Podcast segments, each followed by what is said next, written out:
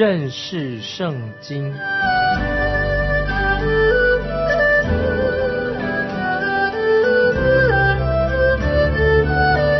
认识上帝的话，把上帝的话带到全世界。本节目是由认识圣经机构和环球广播电台联合制作，欢迎收听。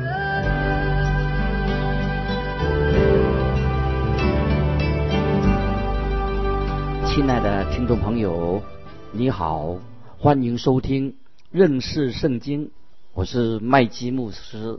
我们要看真言，真言书是被分类在圣经当中的诗歌智慧书，包括了约伯记、诗篇、传道书、雅各书、真言，都是属于诗歌智慧书，因为都是用诗歌的题材。来写成的。所罗门就是真言书的作者，包括传道书、雅各书都是所罗门所做的。真言书是论到什么呢？论到智慧。传道书是论到人的愚昧。雅歌是论到爱情方面的。那么爱情是介于智慧与愚昧之间。听众朋友，你有这样经历吗？所罗门。对于这三个主题，他非常有经历，他是这个三个主题的专家。在《列王记》上第四章三十二节这样说：“他就是所罗门，作真言三千句，诗歌一千零五首。”我们今天所看到的只是其中的小部分而已。那么，我们真言书是所罗门所写的，收集的小部分，在《列王记》上第四章三十三。三十四节也这样说，他讲论草木，自黎巴嫩的香柏树，直到墙上长的牛膝草；又讲论飞禽走兽、昆虫水族。天下列王听见所罗门的智慧，就都差人来听他的智慧话。听众朋友，我们在箴言里面，我们就可以读到有关于所罗门的智慧。真言也是一种格言的意思，是用很简洁的重点式的方法表明一些重要的真理。真言可以说是我们漫漫人生、很长的人生的重要的经历所摘取的精华啊，人生经验的精华。真言就是要使我们很容易就可以记得、容易记忆的，很有哲学、很有哲理的。也是我们非常非常重要的行为准则，所以真言听众朋友非常重要。和真言就是用最精简的一些成语、一些座右铭、一些典故、一些格言、一些俊语，啊，都是关系到我们生命非常重要的要学习的功课。所以关键的一件经文，听众朋友注意这些经文是在。真言书的第一章第七节啊，听众朋友可以把它记起来。这样说：敬畏耶和华是知识的开端，愚妄人藐视智慧和训诲。我再念一遍：真言书一章七节，敬畏耶和华是知识的开端，愚妄人藐视智慧和训诲。所以我们看见，从东方、中东的地带是真言的起源源头，所罗门。就是从这些地方可以其他的地方收集的一些箴言，那些话语。所罗门是箴言的编辑，部分是他自己写的。最重要、最重要是什么呢？当然，真言也是神圣灵所漠视的。那不论是出自所罗门啊，或者出自其他的出处，我们知道真言也是神的话，神所啊漠视的。所以我们看到真言里面有用到。有部分是所罗门引用他或者他老师所教导他的，那么有些是所罗门人漠视他自己写的。那么我们以下要特别注意真言的特色，圣经里面真言有什么样的特色的？特别要注意真言的特色是第一个特色是什么呢？真言的每一句话都是合情合理的。记得啊，真言的话合情合理的是非常正确了。比方说。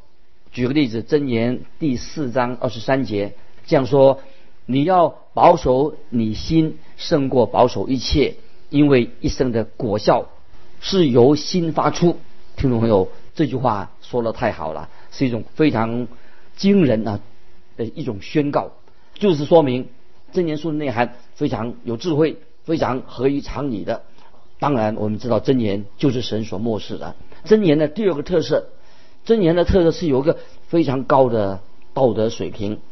在真言书里面所看到的，没有看到那些不道德的说法啊，这重要。真言书都是高道德水平的这些真言。第三，真言跟整个书卷里面之间啊没有互相矛盾的。如果是人的话啊，人的格言就会常常会有冲突、有矛盾啊。比如说，有人说你应该三思而后行，那么跟哪一句话有矛盾呢？人的说法说。犹豫不决就是错失良机。前面那句话说三思而后行，后面一句话说犹豫不决就错失了良机。这两句话当然是互相是有冲突矛盾的。有人说，也也一般人另外一种说法，人种的是什么，收的也是什么。那么跟另外一句话是有冲突的。那有人说，人生最好的事情就是白白得来的，白白得来是人生。最好的事情，那这两句话当然有互相的矛盾啊。有人另外两句话看起来也是有矛盾。那有人说适可而止就可以了，那么有的人说不是的，你要努力往前冲。这两句话看起来好像有点矛盾。我再举一个例子说，有人说滚石不生胎，滚着石头会在动的石头啊就不会生胎。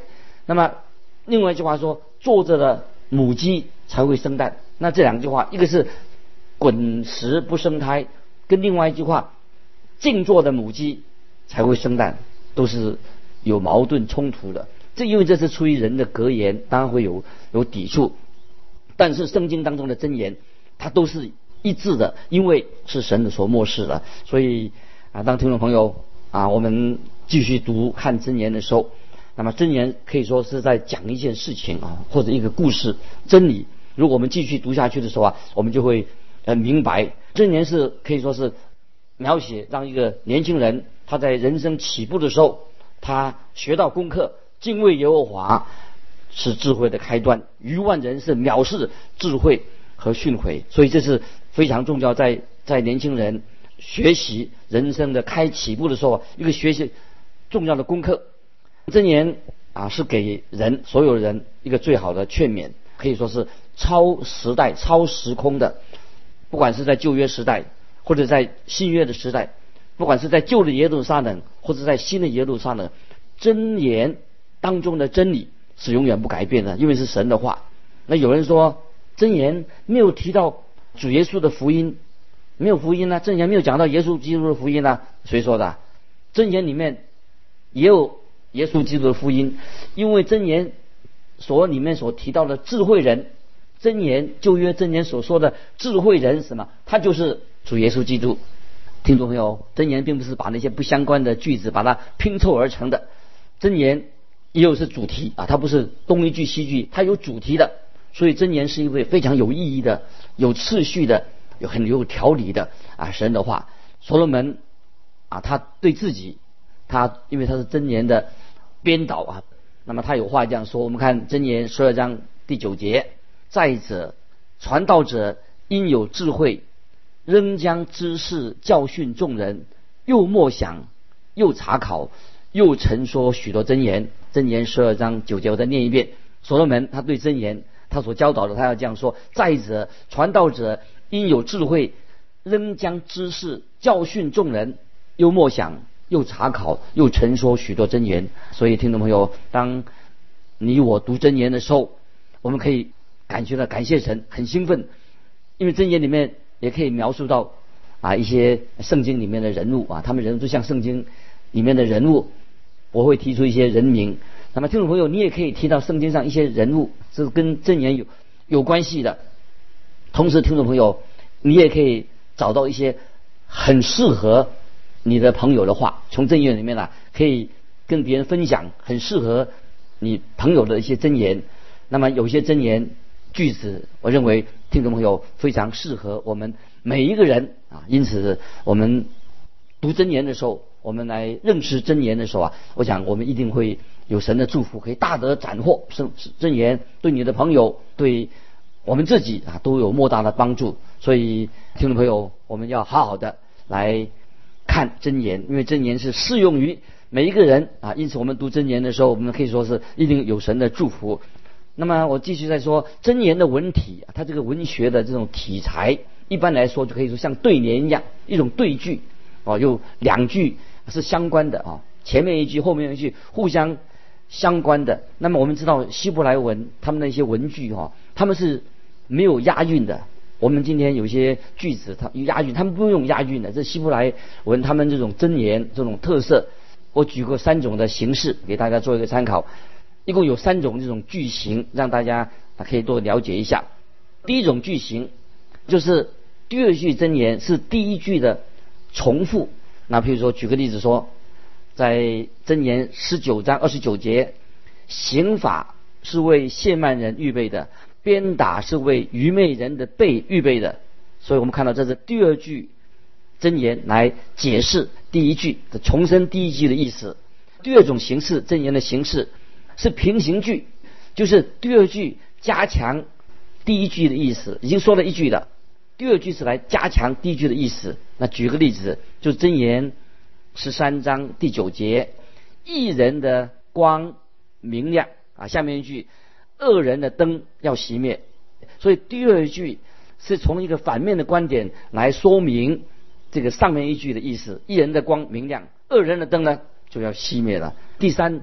这个句法的特色，说到第二句是要延伸、加强第一句的意思，也可以举一个例子。这种特色，箴言二十章第二节这样说：第一句是这样说，王的威吓如同狮子吼叫，王的威吓如同狮子吼叫。第二句呢，若惹动他怒的，是自害己命。所以第二句的箴言的话，来来重复、加强、强调。第一句的加强第一句的意思，延伸第一句的意思，所以感谢神。我们读真言的时候，我们要求圣灵特别引导我们啊，慢慢的读，仔细的读，用心的读，因为其中有你我最需要的信息，特别针对我们今天的年轻人。年轻人他正在寻求人生生命的答案，所以证言对年轻人。也包括今天对听众朋友有很重要的信息，所以我们感谢神啊，我们可以有机会求神，让我们得到啊神的亮光，让我们找到这个宝贝，生命的宝贝，就从真言里面可以找出来啊。现在我们开始来看真言的第一章第一节，从第一章第一节开始，真言一章一节，第一节说以色列王大卫的儿子所罗门的真言，这节经文就说明真言的作者。就是所罗门，当然所罗门也是从别的地方收集了一些箴言。所罗门他是做编辑的，那部分他是部分箴言的作者，他写的箴言当然比这个箴言书、箴言这卷书多得多。刚才已经提过了，所罗门做过许多的箴言。箴言的第一部分，重要的一部分非常重要，就是从第一章到第九章。箴言一到九章是特别说到智慧跟愚昧。对比，所以我们要听众朋友做智慧人，不要做个愚昧人。一到九章，那现在特别是讲到年轻人啊，现在年纪慢慢长大了，年轻人他需要这种重要的教导。我们来看箴言的第一章的二到四节，要使人晓得智慧和训诲，分辨通达的言语，使人处事领受智慧、仁义、公平、正直的训诲，使愚人灵明。使少年人有知识和谋略。二到四节这个重要的经文，这里二到四节一共提出啊有十个不同的用语，我们可以分析啊。这十个用语看起来好像是同义字，意思相差不多的，都是有关联的。可是他们并不是同义字，所以我们很仔细来看它的时候啊，就是发动它们并不是同义字，但是这些词句把它连起来，让我们可以一开始我们就知道意象。很深刻，都知道啊，这个是到底要讲什么？就是圣经告诉我们说，神的话句句都是炼净的，让我们知道神的话句句都是炼净的。所以我们先来来看这些词句。我们看第一章二第二节啊，特别提到要使人晓得智慧。听众朋友，智慧是什么呢？智慧这两个字的意思，在圣经里面就是说，智慧意思就是说正确的运用知识的能力，就是你有正确的运用知识的能力。智慧这两个字在正言里面一共出现了三十七次，三十七次。很显然的，智慧当然是很重要的字眼。很多今天很多优秀的人、聪明人，他是有知识，可是但是他并没有智慧，有知识而没有智慧。所以这些人没有正确的来运用知识。所以在这里我在这强调，旧约当中的智慧是指谁呢？旧约当中所说的智慧就是耶稣基督，就是耶稣基督。智慧就是耶稣基督。在哥林多前书。一章三十节这样说：但你们得在基督耶稣里是本乎神，神又使他成为我们的智慧、公义、圣洁、救赎。听众朋友特别注意，智慧啊是一个当中主耶稣基督，神使耶稣基督成为我们的智慧，这是一个最重要的字眼。所以我们知道，对我们今天基督徒来说，耶稣基督是智慧，是我们的智慧。认识智慧就等于是认识了耶稣基督。在腓立比书三章十节这些重要的经文，腓立比书三章十节说：“使我认识基督啊！”这是保罗的期待，他要认识耶稣基督。但愿听众朋友，我们都认识耶稣基督，有这样的期待。智慧就是谁？就是耶稣基督。智慧就是我们正确的应用知识的这种能力。认识耶稣基督，就会不会做一个愚昧人。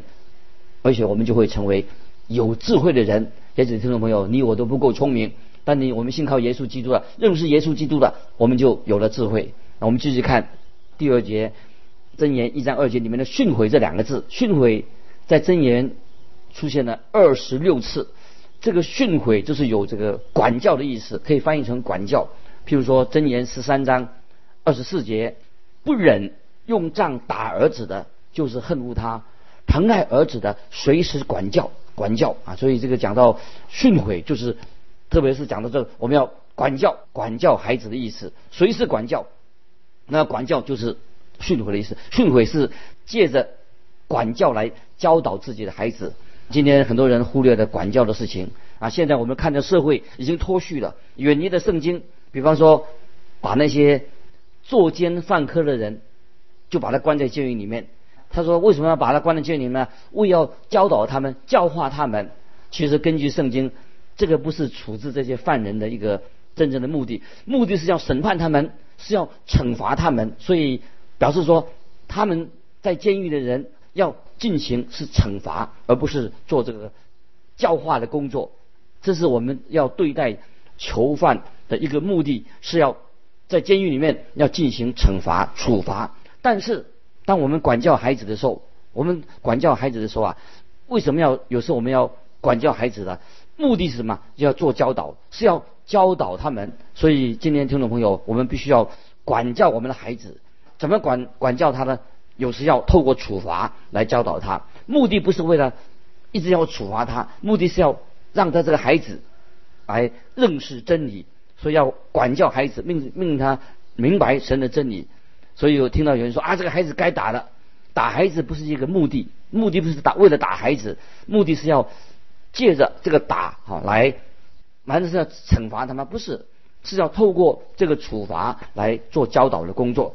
那今天我们这个有时我们把这个目的已经弄混了，我们常常说啊，把那些罪犯、作奸犯科的在监狱里面，我们要给他进行啊管教的工作、做教导的工作，那结果他结果而且对自己孩子呢，却专门要。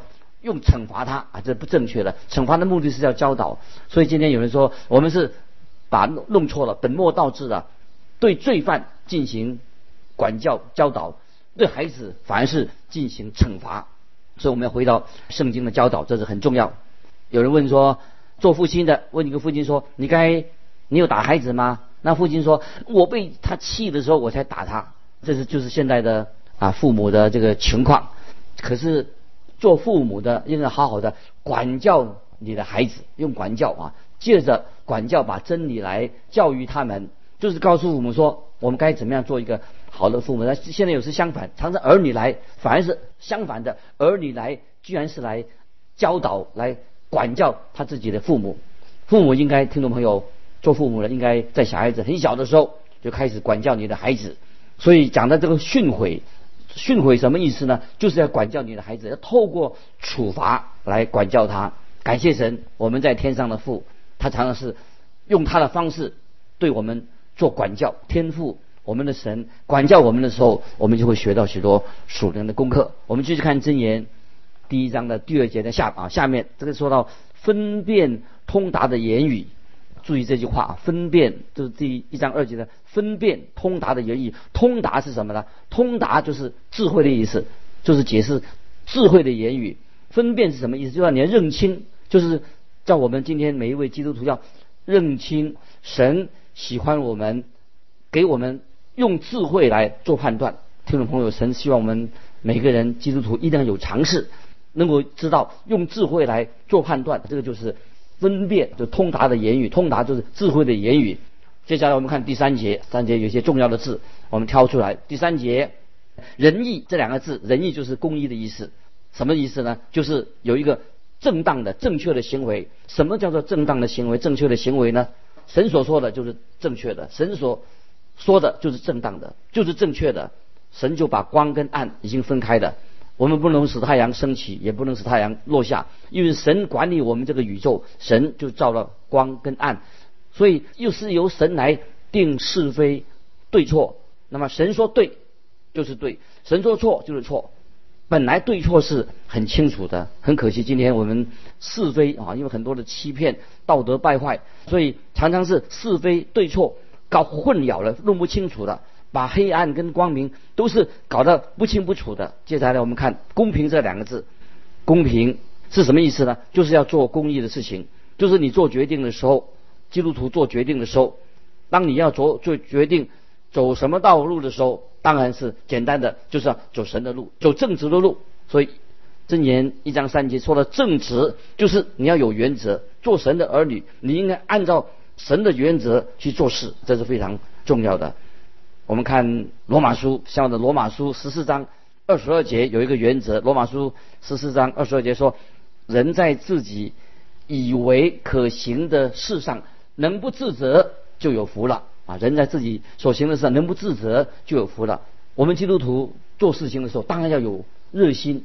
很多基督徒常常过分的小心，他们说：“哎呦，他们怎么说？他说我不知道该做什么。”那如果说你对这件事情既然没有热忱，那你就不要做。既然你不知道该做什么，你就不要做。如果你要做的时候，那你应该做一件事情，应该就有期待，而且很热心的去做，很喜乐、很快乐的做，全心全力的去把它做好。所以罗马书告诉我们说，人在所行的事上能不自责，就有福了。当你事后发现了做一件事情，有事后发现了，你说：“哎呀，我做错了，我真希望没有去做就好了。”那就表示说，你就这个事情你就不该做这件事情。所以圣经没有提到。圣经上有的事情并没有提到的事情，那么你自己有疑惑，假如说你有疑惑的话，那么你就可以应用这个原则。既然圣经没有提到这个事情可做不可做，那你要判断，你要做判断啊！上帝给你智慧，你要做判断。有疑惑的时候啊，最好你不要去做。如果是一个合乎神旨意的，你就很很快乐。那么还有一个原则啊，我们听众朋友要学习的，圣经告诉我们说，我们要。担待彼此的软弱，我们不能只管自己。所以，当你常常自问啊，你自己问你自己，你这样做这件事情会不会冒犯你的邻舍，或者得罪你的弟兄？如果是冒犯邻舍、冒犯弟兄的话，这个事情明显是一个不能做的事情，那你就不要去做。接下来我们继续看箴言啊，一章的第四节哈，说到使愚人灵明，使愚人灵明，灵明什么意思呢？就是精明，精明就是说。本来一个人他没有经验啊，是很笨的。但是现在他现在成为一个信了主以后啊，成为一个精明的人，就知道神的儿女不做那些蠢的事情啊，要做一些什么有智慧的事情，成为一个精明的人。本来没有经验的，现在我们变成感谢神，变成一个精明的人，有智慧的人啊。曾经有个例子，有一对年轻夫妇想要去国外宣教，他们有这样的理想。可是我觉得他并不太实际，所以我劝他说最好他不要去，因为他们不适合做这样的事情。结果他们不听话，就去了以后啊，做了很多错误的事情，搞得一团糟。